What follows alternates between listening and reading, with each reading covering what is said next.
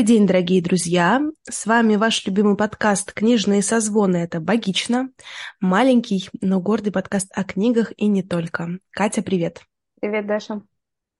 Что, давай сегодня оперативно. Меня зовут Ведмицкая Дарья Дмитриевна. Я клинический перинатальный психолог, преподаватель, интервьюер и немножечко подкастер, но уже с большим опытом нашего подкаста. А Нем... это Катя. Немножко подкастер с большим опытом. Да, да. А, меня зовут Катерина Маруева, я занимаюсь современным искусством, а, читаю лекции о нем, делаю выставки его. Вот. Еще я а, феминистка, не активистка, иногда активистка. Мать двух котов. Вот это вот все. Женщина на К, как шутит у нас в э, подкасте. Почему шутит? Мы говорим это вполне серьезно и осознанно. Ну, знаешь, в каждой шутке есть доля правды, так что... А, сегодня, да. сегодня мы записываем книжный выпуск, что с нами в этом сезоне случается не так часто, а, но, тем не менее, надеюсь, что будет, получится интересный выпуск. Да, мы сегодня будем обсуждать э, розу Оксаны Васякиной. Это заключительная часть ее такой э, автофикшн трилогии а, где она рассказывает о своей семье. Наверное, самая прогремевшая книга это все-таки Рана, которая, а, которая сразу возвела Оксану на некоторый такой пьедестал молодых, современных, многообещающих авторов. И это было буквально, наверное, года три назад, может быть, два даже. Затем достаточно а, быстро вышла книга «Степь», посвященная отцу. Рана была посвящена матери. И вот теперь, собственно, на подходе третий родственник. Это тетя Оксаны, Светлана. И, собственно, как раз о ней, о ее болезни, о ее жизни и смерти была книга «Роза». Катя, а вот у меня возник к тебе вопрос. Так как ты читала, собственно, все три книги э, этой трилогии, и даже последовательно. Я понимаю, что это было достаточно давно, но тем не менее. Как тебе кажется, поменялась ли Васякина э, в ходе этих трех книг? Ну, про поменялась мне сложно сказать, потому что я действительно уже очень плохо помню рану. Я читала ее первую, наверное, в 21 году. А, мне кажется, что на каких-то наших внеклассных чтениях я про нее говорила, но мне сейчас сложно будет вспомнить примерно на каких. И вообще, прочитав э, «Розу», я задумалась о том, что я уже довольно плохо помню рану что мне сложно их как-то сравнивать между собой. Я довольно хорошо помню «Степь», мы делали по ней выпуск в прошлом году, и читала я ее летом. И вот сейчас, сейчас рано, поэтому мне сложно сказать, что она поменялась, но э, для меня эта книга, третья, наверное, является самой интересной.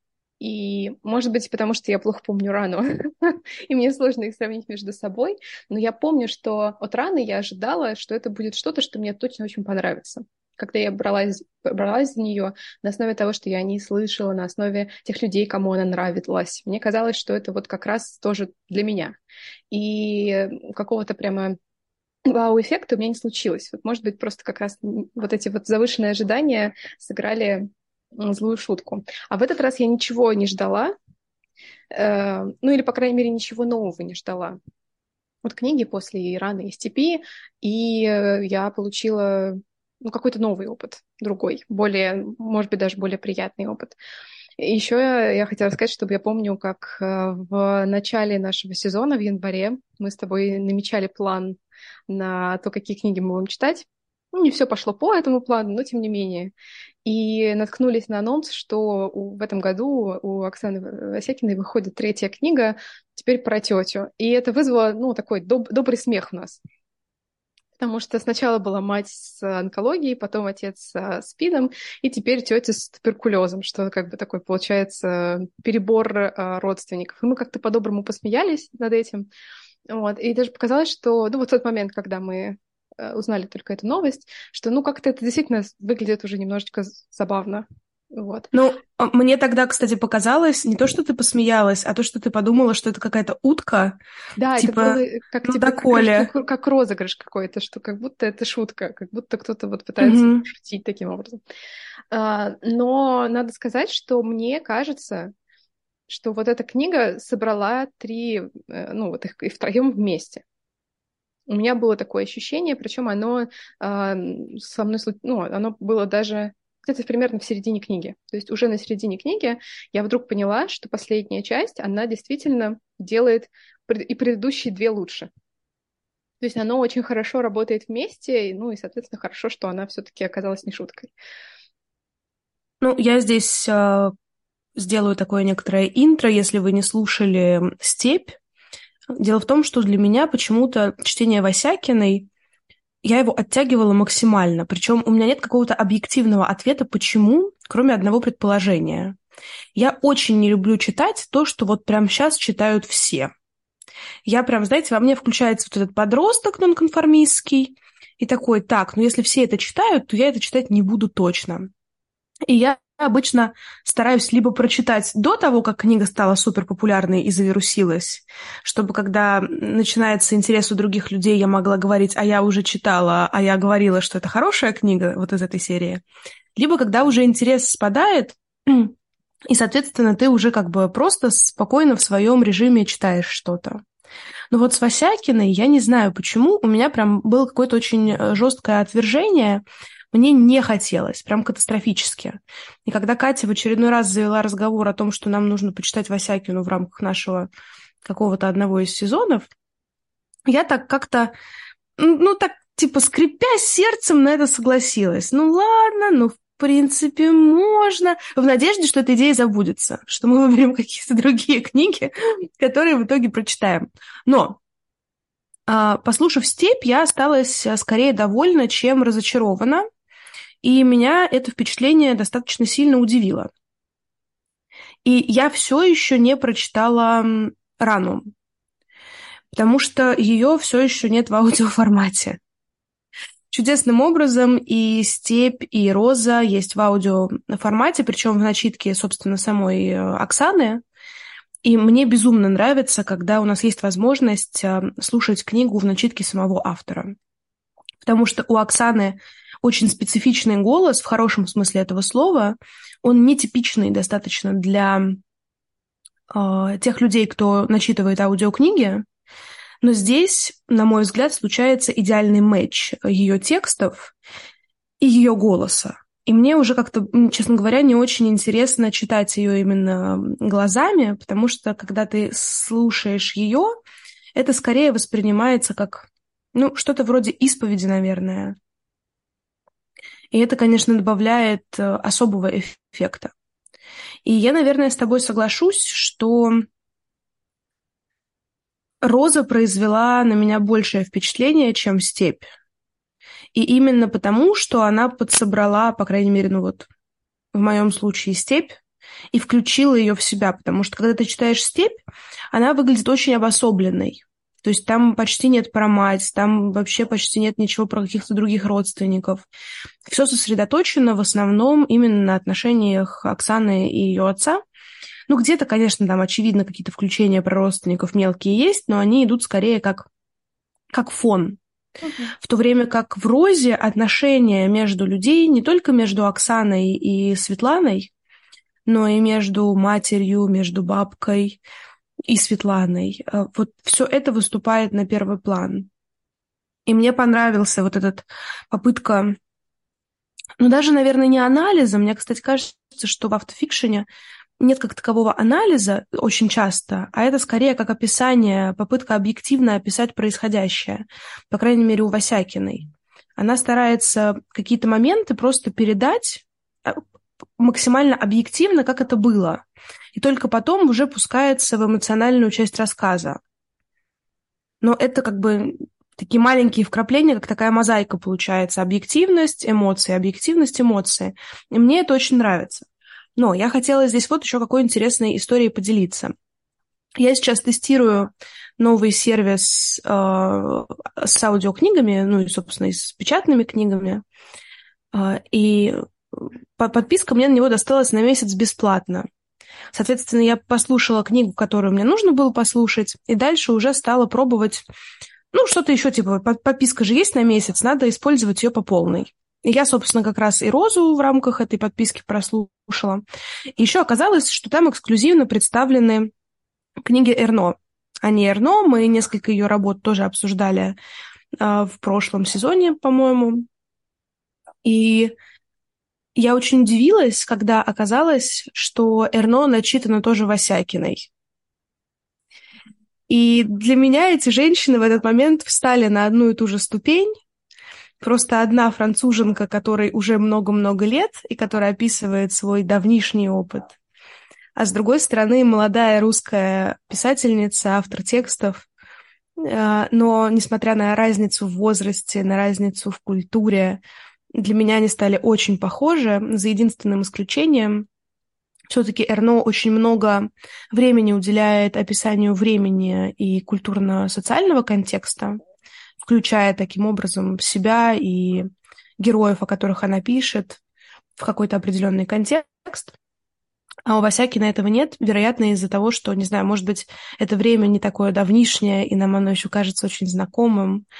И у Эрно тоже получается своеобразная трилогия, потому что у нее есть книга, посвященная матери, которую мы как раз обсуждали, это Эрно «Женщина».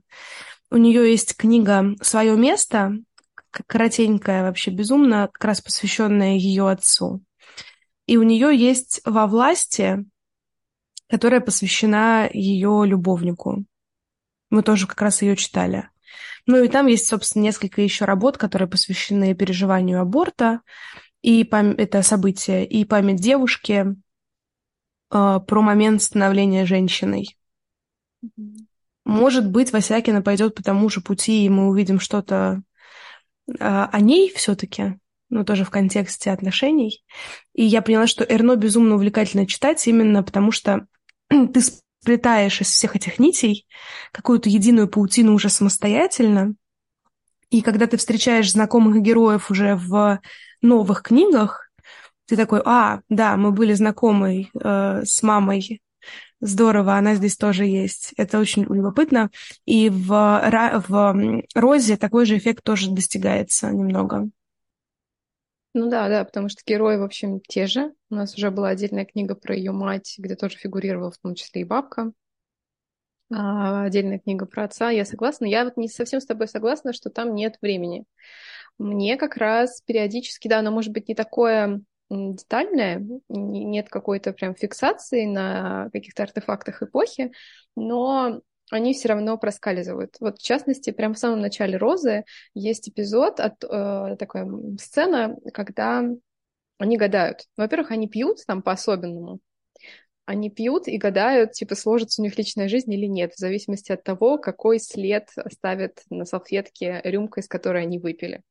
А еще они вот увлекаются гаданиями и там что-то раскладывают э, карты. И я когда читала это, у меня было, знаешь, такое разблокированное воспоминание из детства. Потому что я вспомнила, как... Ну, мое детство пришлось, я так думаю, что на, на десяток лет попозже, чем а, Оксаны, но я вспомнила, как моя мама со своими подругами собиралась на кухне, и вот они там что-то обсуждали какую-то, какие-то свои а, женские дела, а, тоже могли там выпить коньяк, а, я не знаю, еще что-нибудь, а потом они шли гадать. И у меня даже дома были книги, типа, как бы обучающие, как гадать. Вот, и я их как-то изучала, потому что я тоже начала это делать, ну, как бы глядя на то, что это такой какой-то странный, интересный процесс. И я уверена, что это было не только вот в моей в Оксаниной семье. Я уверена, что это какой-то такой э, след 90-х, эм, э, который самых разных людей наталкивал на самые разные поиски ну, каких-то новых путей поисков ответов в разрушенном мире без какой-то опоры. Вот. И, ну, как, ну, я об этом совершенно как-то не думала до момента, пока я не столкнулась с этим в книге и подумала, ого, кстати, у меня же тоже такое было. Или там какие-нибудь еще моменты про там детские шапки, еще как вот какие-то такие вещи, которые, очевидно, не совсем про мое детство. Ну, потому, опять же, потому что у нас есть вот с Оксаной какая-то разница. Но про детство, например, ну.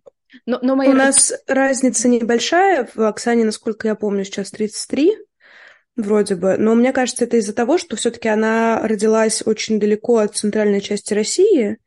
и там время все-таки бежит немного медленнее, и поэтому создается впечатление, что у нас разница немного больше. Потому что я росла в Тульской области, и даже от, как бы один и тот же год в Тульской области и в Москве или в Московской области, они проживаются немного пораньше, потому, пора, по, немного по-разному, потому что в Москве как будто бы время течет быстрее вперед, а в областях, особенно чем более они удаленные, тем время течет медленнее, поэтому создается вот эта иллюзия большего временного разрыва. Я давно это замечаю, и вот здесь в очередной раз видно подтверждение. Да, да, тоже вполне, вполне возможно. Но опять же, ну, это, это, это разрыв, ну, который у меня как-то интуитивно считывается как лет 10. Ну, то есть, по факту это лет 5, но вот здесь вот случилось, что вот он расширился до 10 лет. Это все равно не не критично. У меня с моей сестрой родной разница тоже чуть больше 10 лет. Поэтому в целом, когда она пишет о своих родителях, я ну, как бы могу это переносить на своих родителей тоже.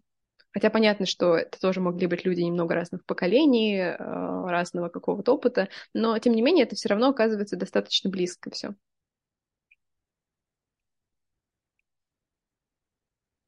Оказалось, что Google как-то безбожно врет, и написано, что она родилась в 89-м, но ей 33 года. Мне кажется... А, нет, ну подожди, правильно. Что-то... А почему тогда? А, ну нет, все правильно. Это не Google врет, это моя математика вышла из чата, все хорошо. Ты знаешь, мне было приятно слушать Розу, потому что, во-первых, шутка о том, что она небольшая, ну нет, на самом деле дело не в этом, естественно.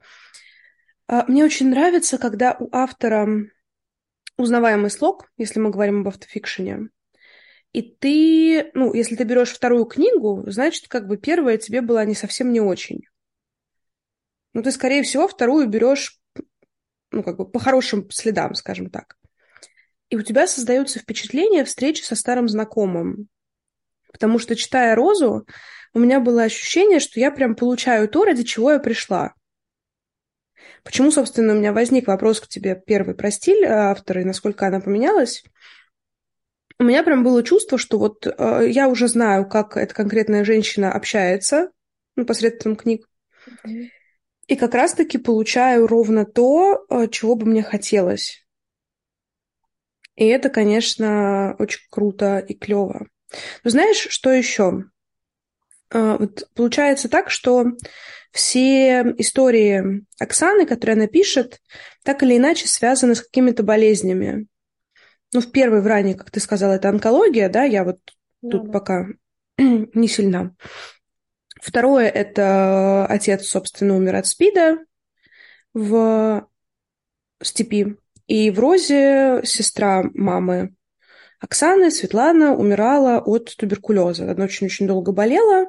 И, собственно, в молодом возрасте я посчитала, мне кажется, что-то около 36 лет ей было вроде бы.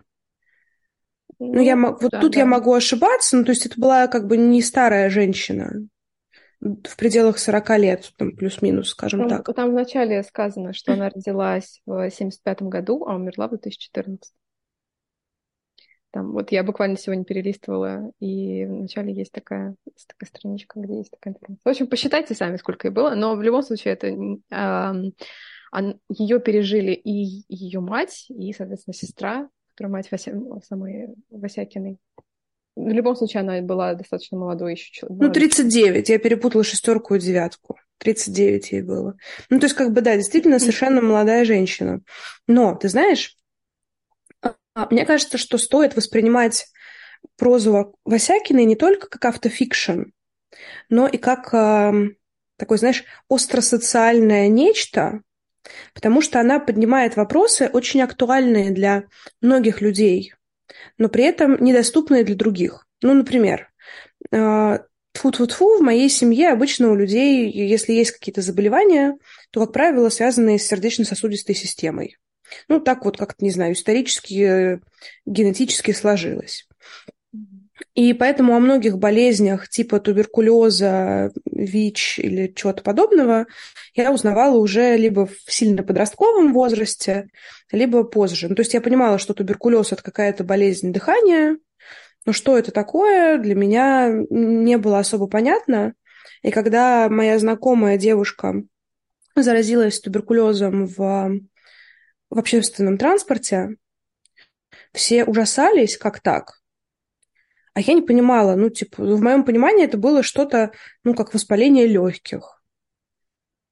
Ну, типа, ну, ну да, ну, заразилась. Ну, потому что мало кто говорит о таких болезнях, и мало кто дает понять, что они на самом деле из себя представляют. Ну, туберкулез, ну да, ну какие-то проблемы с легкими. Ну, а что это на самом деле такое? Что на самом деле представляет из себя ВИЧ-СПИД? Вот с этими вопросами сейчас проще, потому что об этом очень много говорят.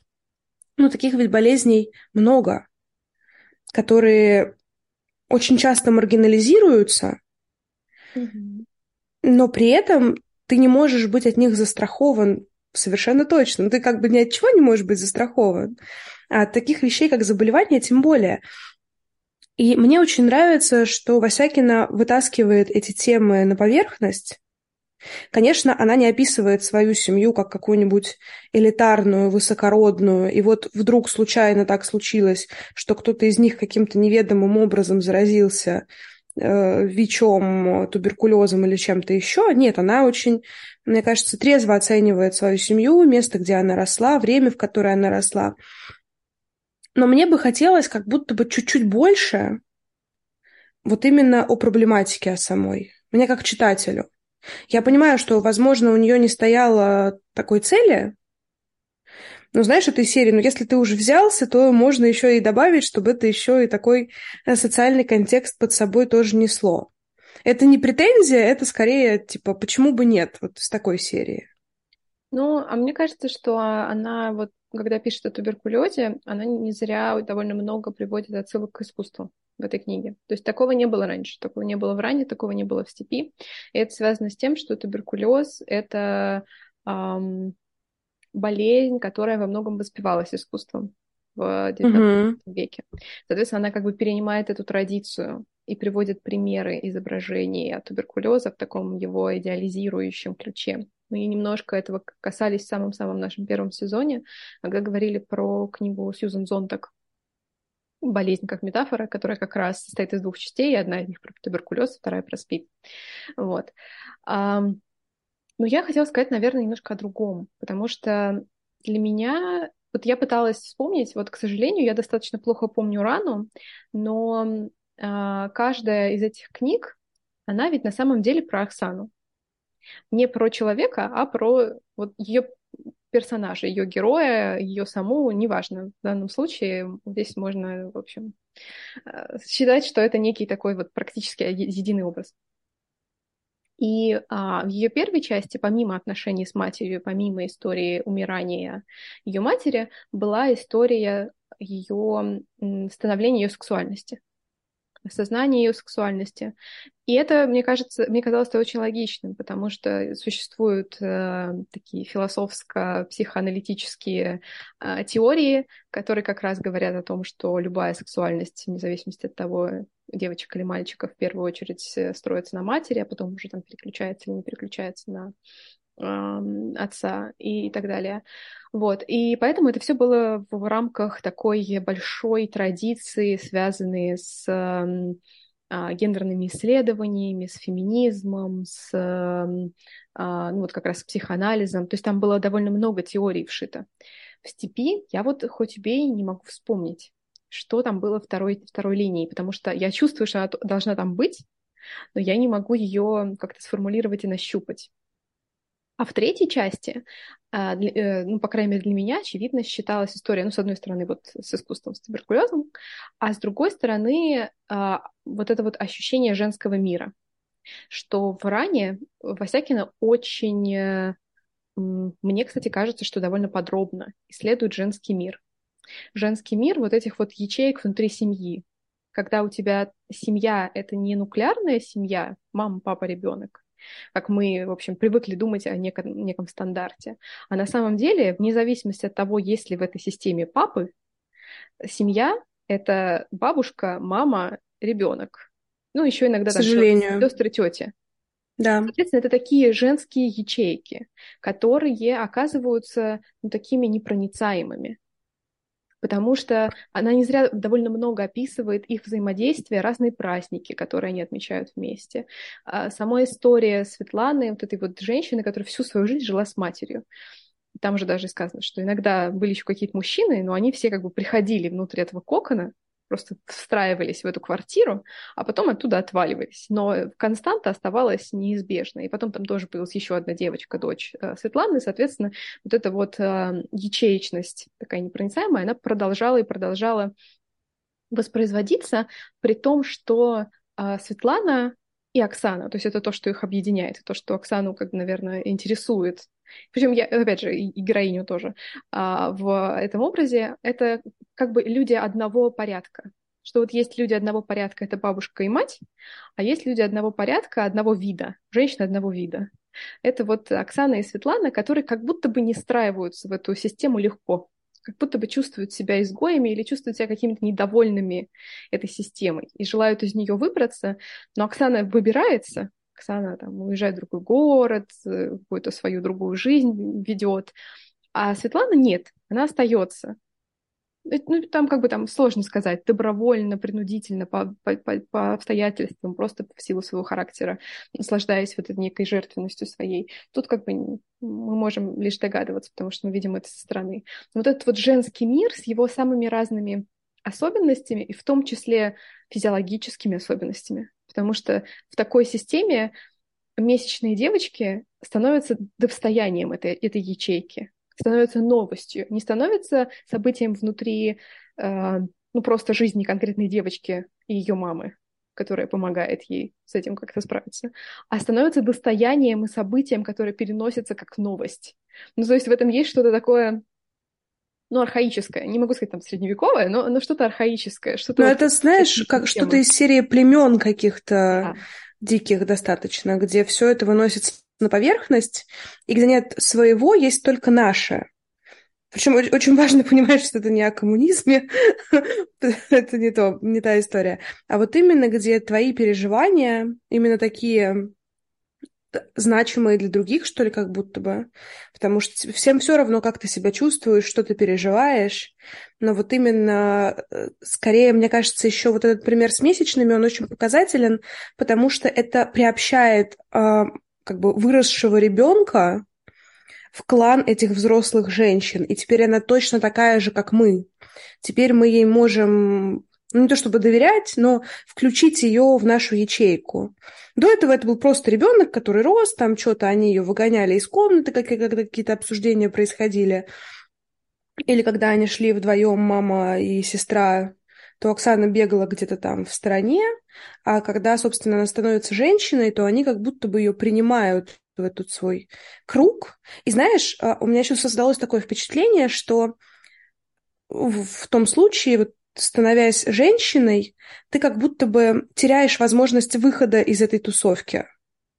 Потому что это как раз получилось со Светланой, что она включилась, а она была изначально, у нее достаточно большая разница в возрасте со старшей сестрой, и получается с Оксаной, ну, то есть она между Оксаной и ее матерью. С там Оксаной не, у них там, разница в 14 не, лет. Там небольшая разница а, с сестрой, там просто Оксана появилась у мамы очень рано. И поэтому... Нет, ну там как, получается, Оксане... С Оксаной у них разница в 14 лет, угу. а со старшей сестрой, ну, что-то типа а лет 6-7, вот так. Ну да, да. Но просто, э, когда старшая сестра выходит замуж в юном возрасте, достаточно, младшая это еще все еще остается ребенком, и поэтому создается впечатление вот такого большого разрыва. Угу. И это я к тому, что Светлану как раз включают в этот в женский мир и не дают ей возможности выхода, ну или она сама не сильно вырывается. И как будто бы изначально они той же судьбы ждали и от Оксаны. А, но она сказала хрен вам ментально и смогла из этого порочного круга выбраться. Но да. Да-да, вот поэтому... Женский мир пугающий немного. Да, и он, он пугающий своими... Э, и он пугает прежде всего свою Окса, э, саму Оксану, и поэтому нам передается это ощущение вот этой какой-то безвыходности. И сама вот сам пример Светланы, которая не покидала эту квартиру всю свою жизнь, можно сказать. Там как раз в самом начале сказано, что вот она была принесена в эту комнату, сначала она спала в детской кроватке, потом на софе, когда софа стала ей мала, принесли диван, и на этом диване она доживала всю свою жизнь что это, в общем, ну, такой человек как бы замкнутый в этой, в этой ячейке, который не может откуда выбраться. И последнее, я думаю, что мы можем потом вернуться и обратно и к женскому миру, и к любой другой затронутой нам теме, но я все-таки договорю, что там есть еще один а, пласт считываемый. Это а, размышления Оксаны о писательстве то есть о себе как о писательнице. Этого тоже очень много, это мне было очень интересно, потому что мне это близко, потому что в этой книге она буквально рефлексирует свое письмо. И письмо не только в контексте этого, этого самого романа, но и в контексте вообще всей трилогии, и описывает какие-то моменты своей работы, о том, как она работает, что каждой, каждой книге нужно свое место. Вот одну книгу она написала там, другую книгу она написала там. То есть да, насчет этого тоже получается вот это вот объединение в какую-то такую глобальную, вот как будто подведение итогов всей трилогии, что вот если первые две были как будто бы не связаны между собой ничем, кроме общего нарратива родителя с его болезнью и э, как развивались отношения с этим человеком на протяжении его жизни у э, героини, то здесь как бы подводится такая какая-то общая черта. И в этом кажется, что книжка меньше, ну, вот, не знаю, может быть, это иллюзия, но кажется, что «Роза» самая маленькая книга из трех, но при этом она самая наполненная, самая насыщенная, и насыщенная самыми разными деталями, которые в итоге работают как обрамление для, вс- для всего. Вот это меня, конечно, мне, наверное, больше всего порадовало, понравилось. С другой стороны, я вот не уверена, а произвело бы это на меня такой эффект, и считалось бы это мною так, если бы я не читала до этого «Рану и степь». Ну, то есть как будто бы она из-за этого немножечко теряет свою обособленность и становится как бы, ну, таким, типа, что, что они становятся не взаимозаменяемыми, а какими-то вот э, связанными между собой. И вот если «Роза», например, первая книга Васякиной, которую вы берете в руки, вот какое впечатление она у вас эм, вызовет? Вот мне сейчас даже как-то сложно предугадать это, потому что это может быть, э, ну, и, и какой-то восторг и какое-то полное отторжение, потому что ты сталкиваешься с людьми, с которыми подразумевают, что ты знаком, а ты на самом деле нет. Тебе как будто привели вот эту вот семью, что-то про нее показывают, а ты вообще не понимаешь, э, что это, зачем это. Как будто вот насильно тебя привели в семью, а не познакомили ни с кем. Посадили за этот стол, но не представили. И это может быть таким уже совсем-совсем другим опытом. Но мне кажется, что здесь все-таки в первую очередь как будто бы надо пробовать, знаешь, потому что это та история, которая точно на разных людей будет производить разное впечатление. Угу. И это клево на самом деле. Мне все-таки вот э, этим и нравятся многие современные э, русскоязычные авторы, что они очень самобытные. Ну, вот знаешь, как будто бы в какой-то период времени, ну и сейчас, кстати, тоже, а, есть определенный тренд на стилистику. Ну, в какой-то период все писали детективы, потом перешли на какие-то плюс-минус антиутопии или что-то такое подобное. А, там, и ну, у каждого периода были свои такие предпочитаемые жанры.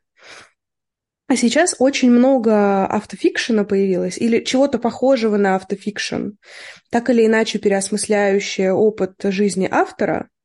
И очень часто это молодые авторы, но они каждый раз разные. Они не идут по проторенной тропе какой-то, и поэтому ты вроде бы берешь книжку современного русскоязычного автора, которая написана в стиле автофикшн, но каждый раз ты получаешь совершенно разное. И вот это очень клево, потому что ты понимаешь, что тебе подходит больше. У нас ведь много было книг в этом сезоне, которые так или иначе можно написать, можно сказать, что они в том числе и про автофикшн. Это и Валсарп, это и, собственно, как раз-таки книги Васякиной. И я бы еще причислила а, Мануэла «Отец смотрит на Запад». Я тебе не предлагала эту книгу к прочтению, потому что она такая достаточно триггерящая в некоторых вопросах.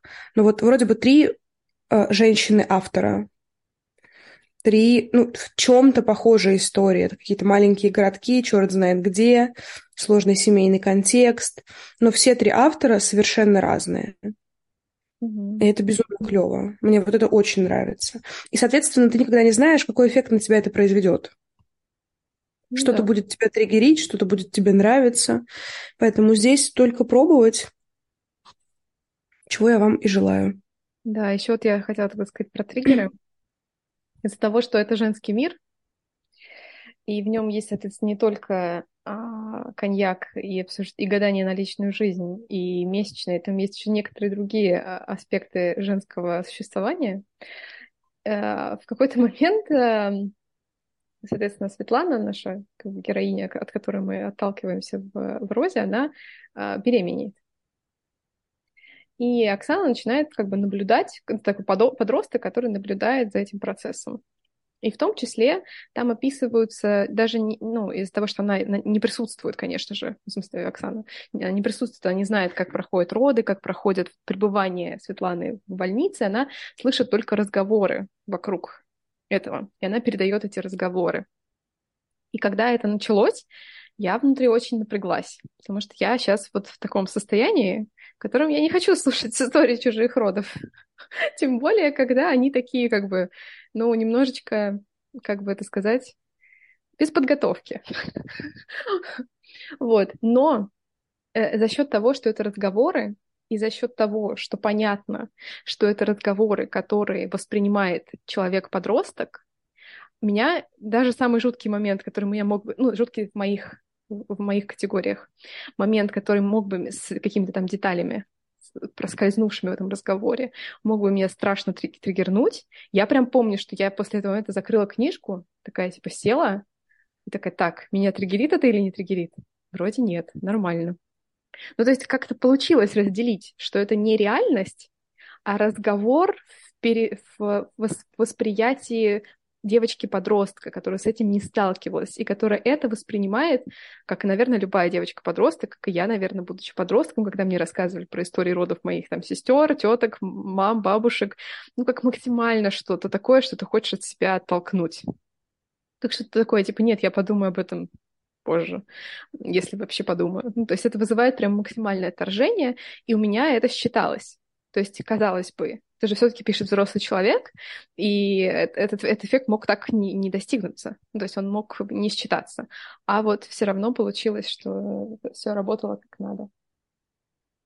Ну вот, мне кажется, я как раз здесь согласна, что это благодаря тому, что от лица подростка тот период описывался, и ты еще не знаешь всей жести, хотя там были такие триггерящие фразы, которые для подростка, может быть, звучат непонятным образом, там и про разрывы, и про всякую вот, вот такие физиологические детали. Так и вот, как раз... Так вот, мне раз... оно и начало казаться, что оно такое страшное, потому что это слышит подросток. Что это не такое страшное, потому что оно само по себе угу. страшное, а то, что оно вот в восприятии другого человека такое страшное. И что вот тебе, тебе взрослые беременные женщине, не обязательно этого бояться. Ну да, да, а мне как показалось, знаешь, что она, может быть, что это ее пугает, но она не до конца осознает, что это, потому что она все еще где-то в своем детском мире и пугает скорее неизвестность и в целом устрашающий вайп от этих женщин, которые такие типа, а, и будешь рожать ты в муках детей своих, знаешь. Угу. Обожаю вот эти пугалки относительно репродуктивных задач в отношении девочек. Просто я бы убивала людей за такое. При этом это тоже, мне кажется, что это тоже часть эпохи что это тоже какой-то след. Я сама много об этом думала, может быть, я даже об этом уже говорила в каких-то выпусках, потому что ну, за последние месяцы я очень много про это думала. О том, что к моменту собственной беременности я вошла в это состояние с огромным количеством мифов, с огромным количеством страхов, про которые я сидела и думала, откуда вы вообще взялись? Я никогда с этим сама не сталкивалась мои близкие подруги, ну, то есть те, кто могли бы передать мне этот опыт, тоже с таким никогда не сталкивались. А откуда в моей голове такое количество жути, которое вот наводит вокруг этой темы?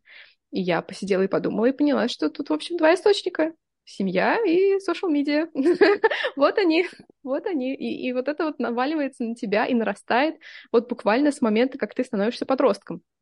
Потому что вот с этого же момента ты, э, может быть, до этого ты просто не обращал на это внимания, на эти разговоры, а тут они уже начинают куда-то вползать в твою голову, и, соответственно, лет за 10, за 15 они могут там очень, очень плотно поселиться. И э, все эти пугалки, мне кажется, это, это моя гипотеза. Вот, она может быть неверной. Но вот мои наблюдения таковы, что вот эти жуткие истории, которые же происходили явно с кем-то, раз они появляются, связанные с, с отсутствием понимания, как нужно. Вот то, что я называю неподготовленностью что когда ты, в общем, не готовишься, а ожидаешь, что это просто с тобой как-то случится, и это поддерживается твоим окружением, что тебе не рассказывают или пугают, но ничего толкового тебе не дают никаких советов. Соответственно, ты в этой ситуации оказываешься максимально уязвимым, ну и дальше пошло-поехало. А, вплоть до того, что и, ну, и это сохраняется до сих пор. Сейчас это постепенно как-то изживается тем, что все больше и больше женщин готовы заранее изучать вопрос, понимать, что происходит, как надо готовиться, как надо к чему быть готов, вообще готовой. Вплоть до того, что я только несколько лет назад, когда читала Мэгги Нельсон, узнала, что когда ты рожаешь ребенка, ты потом еще рожаешь плаценту. Я не знала этого. Я не знала. Я никогда с этим не сталкивалась. И поэтому для меня это было некоторым откровением и шоком, который меня расстраивает, что типа я вот даже этого не знала об этом процессе. Соответственно, как, как много еще чего-то я не знаю. Но вот если ты к этому процессу готовишься, то, в общем, там уже становится не так все страшно. И, и да, поэтому, когда ты уже как бы больше про это знаешь, читаешь, и, и вот сталкиваешься с э, разговором людей, которые как бы делятся своим опытом. А, и мне был вопрос, почему вы, две сестры, не поговорили об этом до? Почему у вас не возникло мысли поделиться каким-то опытом друг с другом, ну, типа той, у кого он есть? С сестрой до. Это она не спрашивала, она не хотела, или та даже не подумала, что можно этим поделиться. А вы потом секретничаете, типа, ну как все у тебя прошло. То есть как будто до этого тебе лучше вообще ничего не знать, по, по мнению тех, кто через этот ужас уже прошел. И поэтому вот этот вот э, комок ужаса, он, в общем, продолжается дальше. Как при таком раскладе люди не, не, не вымерли, не прекратили этим заниматься, я не знаю. Мне почему-то кажется, что все-таки из-за того, что раньше очень многие разговоры табуировались, а, нельзя было обсуждать их до. Вот как бы после, когда ты уже пережил этот опыт, ты уже теперь наша. Ты уже знаешь, что это за говнище такое. Ну, неважно, про какой именно я опыт говорю, просто в целом. Mm-hmm. И вот только после того, как ты проживаешь это, как бы ты входишь в новую касту, и уже, ну все, теперь можно обсуждать потому что ты такой же, как я, у тебя есть такой же опыт. Теперь мы можем это проговорить. А до ты еще не такой, не такая. И поэтому мы с тобой об этом говорить не будем, потому что, ну, табу есть определенное. Сейчас из-за того, что табуированность многих тем э, исчезла, как-то стерлась, то и про это проще разговаривать стало, и передавать опыт стало проще. И мне кажется, что как раз это очень сильно, качественно повлияло на и жизнь в целом людей, и на проживание нового опыта ими. Конечно. Потому что раньше что, тебя запугали, ну, как-то, не знаю, еще, знаешь, мне кажется, у нас была такая тенденция говорить о плохом. О хорошем что рассказывать? Ну, родила и родила, легла и родила. Это я прям описываю вполне себе опыт э, mm-hmm. которые мне некоторые люди рассказывали. Ну, что такого? Ну, при, приехала, легла, пару часов прошло, уже ребенок на руках лежал. И ты такой, ну, спасибо, конечно, но ней не стало. А вот когда женщина у нее наболела, и ей хочется, знаешь, поделиться своей болью, она ее и во всех красках, во-первых, рассказывает, и, во-вторых, еще и приукрашивает где-то, скорее всего, немного чтобы как бы еще ты, ты еще больше ей сочувствовал и сопереживал. И когда тебе говорят про нормальные роды, типа, ну, родила, и ты такой, ну, ни хрена непонятно, ну, наверное, так бывает. А вот когда тебе рассказывают про какую-то жесть, ты ее и запоминаешь лучше, потому что там деталей было больше. И это у тебя эмоционального отклика и страха вызывает больше, и ты тоже на этом больше концентрируешься. И ты такой, ну все, капец, у меня будет именно так, страдания, муки, лучше вообще не буду всем этим делом заниматься. когда ты уже не можешь с этого слиться. Ну, некоторым повезло, знаешь, они успели, но тем не менее. Ну, короче, в итоге все равно получается какая-то херня. А сейчас все-таки мы и о хорошем стали говорить, и о плохом, естественно, люди тоже рассказывают. Но, тем не менее, по крайней мере, сейчас мы можем, как правило, на вопрос посмотреть с разных сторон. Может быть, еще не во всех темах, но мы к этому идем. То же самое про переживание психических расстройств. У нас есть как хорошие опыты. Опять же, мы очень долго э, обсуждали карательную психиатрию, то, какая у нас ужасная психиатрическая помощь, как страшно попасть в психиатрическую больницу. Но время-то идет, конкретные методы работы меняются, специалисты меняются. И понятное дело, что сейчас попасть в психиатрическую больницу все еще никто не хочет, потому что ну, это все равно попадание в психиатрическую больницу, как ни крути. Но, с другой стороны, это уже не такой ужас, как, как мы себе это представляли 20 лет назад, условно говоря. Да, ну, так. к сожалению, сейчас опять идет тенденция на и какой-то более негативный образ психиатрии, в том числе возвращение карательной психиатрии, все этого очень боятся. Слушай, пока этого нет, все боятся, но пока мы до этого, слава богу, не дошли, Единственная глобальная проблема, которая у нас сейчас действительно есть, и раньше эта проблема была как бы не в Москве, не в Московской области, а дальше, но сейчас она постепенно снова на Москву возвращается, это а, проблема финансирования, потому что очень сильно сократилось финансирование за последние пару лет, а, и пропадание препаратов э, из доступа. Сейчас очень часто людям приходится возвращаться к терапии, которая не идеально им подходит, просто потому что или в России нет этих препаратов, или потому что они стали привозными, ну, как бы курс евро из сложности mm-hmm. транспортировки, ну, евро-доллара. Из-за этого препараты стали менее доступными для людей. Какие-то препараты вообще перестали привозить. И, конечно, это вызывает э, большие сложности. Мы упоминали сегодня ВИЧ-СПИД. Э, с ВИЧом большие проблемы, потому что в прошлом году не хватало денег на закупку препаратов, и как бы государство взяло само у себя в долг из резервов следующего года. И получается так, что в прошлом году люди с ВИЧ получали свою терапию в 70% случаев, ну, 70% людей зарегистрированных, кто получает бесплатную терапию, а в этом году уже только 30 процентов людей получают. Потому что в том году они взяли из денег этого года, во-первых. И, во-вторых, исчезновение многих препаратов с рынка тоже сказалось таким образом. И вот это, конечно, ужасно, потому что, ну, люди не виноваты в том, что происходит вокруг, и они имеют право, по крайней мере, на здоровье.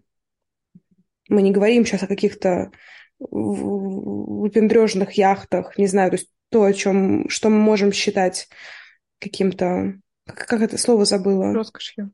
Да, да, да, да, налог на роскошь. Тут как бы мы не говорим про роскошь, мы говорим просто о вещах, которые качественно обеспечивают твою жизнь и лекарства в этом числе. Какой-то грустный финал получается, но какой ты получается? же хотела, ты же хотела социальной повестки. Вот она пришла. Мы ее сами создали. Да. Да. Короче, думайте и ездите в общественном транспорте аккуратнее, чтобы не, забира... не заразиться туберкулезом. Ну, это прям... Я бы сказала так, лучше делайте регулярно чекапы. Проверяйте регулярно. Вот. Это, мне кажется, более каким-то таким дельным советом, чем просто бойтесь. Бойтесь ездить в общественном транспорте. Так я не говорю бойтесь, будьте аккуратнее. Как ты узнаешь? Просто как будьте аккуратнее. Маски опять все, все, все надеть? О, нет, нет. Вот это вот. Вот это, пожалуйста, этой убивающей эпидемии масок нам не надо. Да. Ну что, тебе хочется еще что-то сказать про розу? Да нет, наверное. Хочу сказать, что мне понравилось в целом, и это самое важное. А ты? Ну, я тоже согласна, я уже говорила, что мне Роза очень понравилась. Я даже, не знаю, вот я выделила те моменты, которые мне казались очень интересными, которые я как-то о которых приятно думать мне, размышлять. После степи я помню, что у меня было ощущение какого-то полнейшего отчаяния. Но это еще наложилось на осень прошлого года, где тоже, в общем, степень тревожности все ушла, шла только вверх и никуда больше. А здесь, наоборот, какое-то такое ощущение не то чтобы надежды, но вот чего-то, какой-то свет в конце тоннеля, он все равно проскальзывал. И мне интересно, чем теперь будет заниматься Оксана. То есть кажется, что вот эта вот трилогия, она закончена, соответственно, вот этот вот э, промежуток ее творческой жизни, он тоже завершен. И поэтому интересно, куда теперь она пойдет дальше, что она будет э, писать, о чем она будет писать. Мне кажется, нас тут ждет много интересного. Я подумала о том, что это как в кинематографе. Первый фильм — это такой яркий аккорд, яркое начало, после которого тебе хочется следить за чем-то. Вторая часть обычно самая депрессивная и такая тяжелая, какая-то утаскивающая тебя на дно. А третья, она все-таки немного оставляет проблески надежды после себя. Ну да. Так же. Да, да. Да, согласна, будем следить за тем, что будет дальше. Может быть, когда-нибудь поговорим об этом. А, что ж, спасибо, что вы нас послушали. Мы пока ничего вам не обещаем насчет наших следующих выпусков. В какой-то веке. Потому что я уже на девятом месяце беременности, я уже не в том состоянии, чтобы что-то обещать. Но мы будем держать вас в курсе. Следите за обновлениями. Возможно, в следующем выпуске нас будет трое. Ну, смотря когда он выйдет, да. Ну, это просто как возможность, скажем так. Нас... Что есть такая опция. Да-да-да, мы... У нас будет уже не, не двухглавая подкастерка, а трехглавая подкастерка. Да. А, ну что, а, была рада тебя видеть, Даша. Мы теперь встречаемся только по делу. Вот такая вот она, дружба в зуме. Дурацкие современные времена. Спасибо тебе, любовь моя, за нашу сегодняшнюю встречу. Мне кажется, было классно нам сегодня. Да, и спасибо нашим любимым слушателям за то, что вы продолжаете нас слушать. За то, что приходите на наши встречи, я бы так сказала. Ну, просто в свободное для себя время, в удобное. А, ну да. Да, да, да. Спасибо, что пишете нам обратную связь. И вообще чувствуем от вас какую-то поддержку непрерывно. Я смотрю на количество прослушиваний, на циферки и чувствую какую-то вашу любовь в том числе. И благодаря этому вот. Ну что, пока-пока. Пока-пока.